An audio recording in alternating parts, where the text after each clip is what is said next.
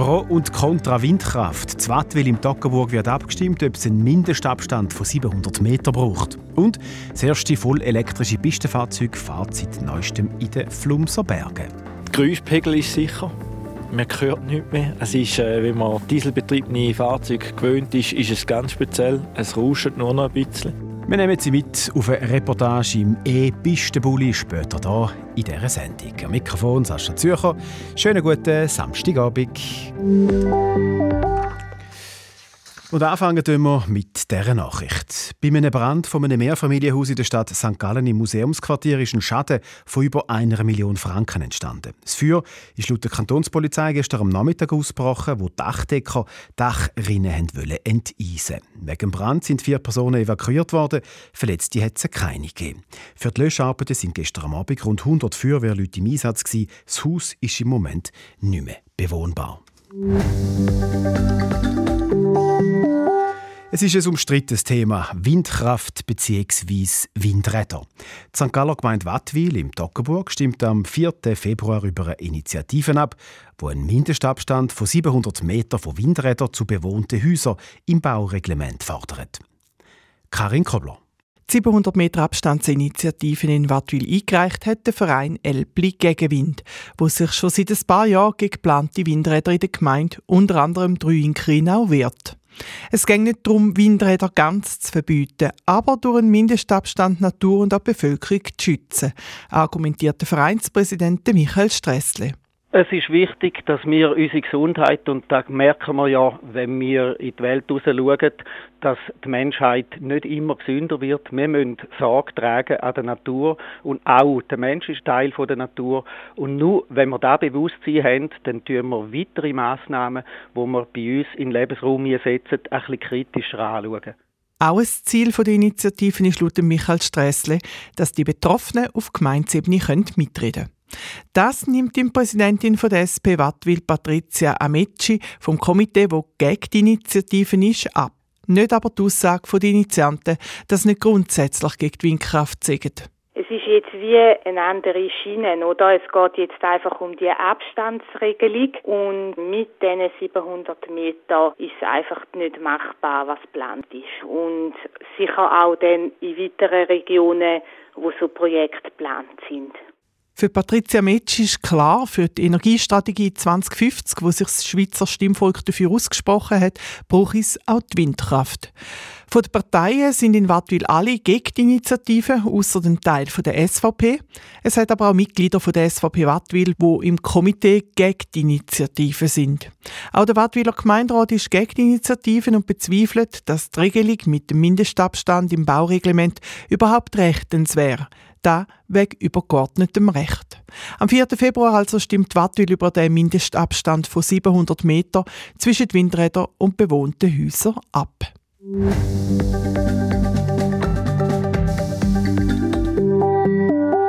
Wenn die einen in Après-Ski gehen, fangen die anderen an zu arbeiten. Die Fahrerinnen und die Fahrer von Pistenfahrzeugen. Sie fahren über den Berg und schauen, dass Skifahrer und Snowboarderinnen am nächsten Tag perfekte Pisten vorfinden. In den Flumser Berg im Kanton St. Gallen ist neu eine Pistenmaschine im Einsatz, die voll elektrisch fährt.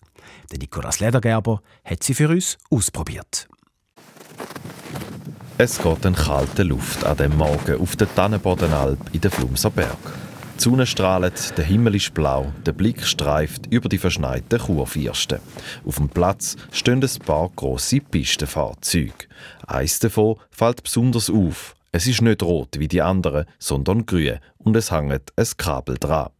Bis jetzt sind voll elektrische Pistenmaschinen nur als Prototypen unterwegs gewesen. In der Flumser Berg gibt es das erste serienproduzierte Fahrzeug in der Schweiz. Flumser Bergtourismus testet momentan eine E-Pistenmaschine für die Langlaufloipen und die Winterwanderwege, erzählt der Geschäftsführer der Rolf Blumer. Wir haben unsere alte Maschine müssen ersetzen und haben natürlich auch dann geschaut, was für einen Ersatz möglich wäre. Und in der aktuellen Zeit, auch mit dem aktuellen Thema von der Nachhaltigkeit, Klimawandel, haben wir gefunden, es ist richtig und wichtig, dass wir die emissionslose Präparation der Loipe und der Winterwanderwege prüfen. Und darum haben wir jetzt auch den Test. Man kann es mit dem Kauf von einem E-Auto vergleichen. Der Strom ist im Betrieb günstiger als der Diesel. Und wir haben das Glück, dass wir mit einem lokalen Elektrizitätswerk einen Partner haben, der uns für die Testphase kostenlos den Strom zur Verfügung stellt.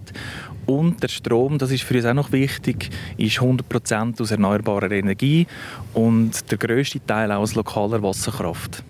Zeit, zum mal einsteigen. Der Yves Hungenbühler von der Herstellerfirma Prinot nimmt uns mit.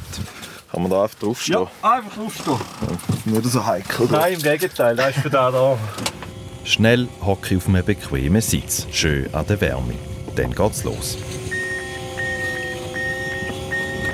Es schüttelt ein bisschen. Faszinierend, wie so ein schweres Gerät so leicht über den Schnee gleitet. Drinnen erzählt der Yves Hungerbühler, wie das, neue Pistenfahrzeug auch bei den Leuten ankommt. Also ich bin letztes Mal mit dem Fahrer mitgefahren und da ist wirklich jemand gefragt, ja, ist elektrisch. Also es ist schon sehr ja. speziell, wie die Leute auf das Mal kommen. Ja, das glaube ich, ja. Der Yves Hungenbühler ist früher selber Pistenfahrzeug gefahren. Der grosse Unterschied zu den Dieselmaschinen? Der Geräuschpegel ist sicher. Man hört nichts mehr. Es ist, äh, wenn man dieselbetriebene Fahrzeuge gewöhnt ist, ist es ganz speziell. Es rauscht nur noch ein bisschen. Das Drehmoment ist extrem. Und ja, aber man muss, es muss ein Umdenken stattfinden vom Fahrer. Es ist ein anderes Fahren. Auch beim Hersteller hat man müssen umdenken. Eine Herausforderung ist das Gewicht. Das elektrische Fahrzeug ist ein bisschen schwerer als eine Dieselmaschine.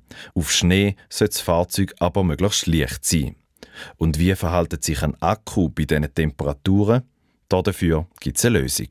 Es ist nicht so wie bei den Elektroautos. Der Akku wird immer ständig beheizt. Er hat immer etwa zwischen 20 bis 25 Grad, weil der Akku hat dann die optimale Leistung. So hebt der Akku etwa für zweieinhalb bis drei Stunden. Damit kommt das E-Pistenfahrzeug nicht an ein übliches Pistenfahrzeug an. Ein voller Dieseltank hebt etwa sechs bis sieben Stunden. Die Betriebszeit die hat auch einen Einfluss auf die Arbeit der Flumser Berg. Seit etwa drei Wochen ist das E-Pistenfahrzeug im Einsatz. Das erste Fazit von Rolf Blumer, am Geschäftsführer von Flumser Bergtourismus. Wir sind äh, im Moment noch nicht bei, dem, bei dieser äh, Betriebstour, die wir gerne hätten. Wir können im Moment die ganze Loipe präparieren und dann müssen wir wieder aufladen. Was wir positiv festgestellt haben, ist, dass der, äh, die Ladedauer äh, bei weitem geringer ist, als uns eigentlich prognostiziert worden ist. Und das stimmt schon mal sehr positiv. Es geht etwa siebeneinhalb Stunden, um den Akku ganz aufzuladen. Das lange dann für alle Leute vom Skigebiet. Nachher muss die Maschine wieder an den Stecker. Mit einer Schnellladestation wird es noch eins bis zwei Stunden gehen. So eine zu posten, sei schon das Ziel. Die brauche ich aber noch eine Baubewilligung und sei auch recht teuer. Kostenpunkt etwa 70.000 Franken. Da will ich mir aber zuerst testen. Allgemein sind wir noch in einer Testphase. Erkenntnisse, die wir uns erhoffen, sind, wie sich die Maschinen auch bei, bei härtem Schnee oder riesigen Bedingungen verhalten. Wie verhalten sie sich bei, bei äh, frischem Schnee und äh, zum Beispiel Präparationsreihenfolge. Das sind auch Sachen, die wir jetzt herausfinden und eben testen wie das, das funktioniert. Das ganze Skigebiet elektrisch zu präparieren, das ist momentan aber noch nicht das Ziel. Momentan sind es die Langlaufloipen und die Winterwanderwege. Und dort sind die Leute zufrieden. Langläuferinnen und Langläufer haben die Loipe vom ersten vollelektrischen Pistenfahrzeug der Schweiz schon gelobt.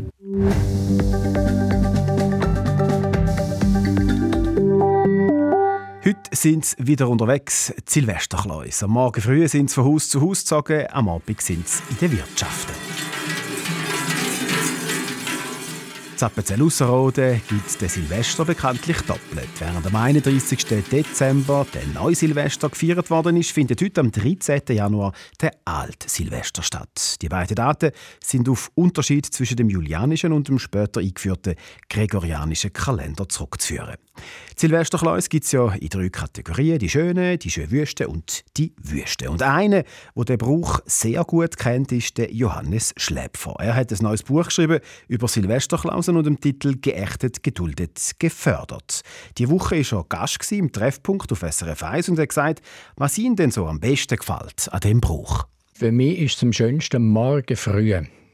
Wenn es neblig ist, noch schöner, rauszustehen, irgendwo in die Landschaft und warten, bis ich Rollen und Schellen höre. Und dann wirklich demütig warten, bis man vielleicht ein Licht sieht von einem Klaus, der daherkommt.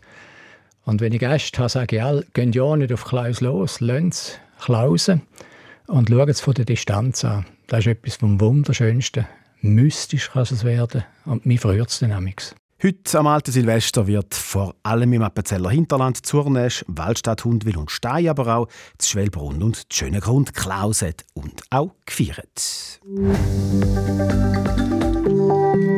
Jetzt bleibt nämlich nur noch eins und das ist der Blick aufs Wetter und Prognose von SRF Meteo und die hat der Jörg Ackermann. In dieser Nacht ist es teils klar und es wird eisig kalt mit Tiefstwert am Bodensee um minus 6 Grad, im Rheintal bis minus 8 Grad und im Oberengadin lokal bei minus 23 Grad. Morgen scheint zuerst noch die Sonne, auch wenn schon Schleierwolken umeinander sind. Im Thurgau hat es aber zuerst noch Nebelfelder, wo sich dann auflösen. Im Laufe des Nachmittags werden dann die Schleierwolken immer zahlreicher, lassen aber den Sonnenschein immer noch milchig durch. Dazu liegt der Höchstwert bei 0 bis 2 Grad und bei bis zu 3 Grad in Chur. Das war es von uns für heute. Schön sind Sie mit dabei gewesen. Redaktion und Moderation Sascha Zürcher. Einen schönen Samstagabend wünsche ich.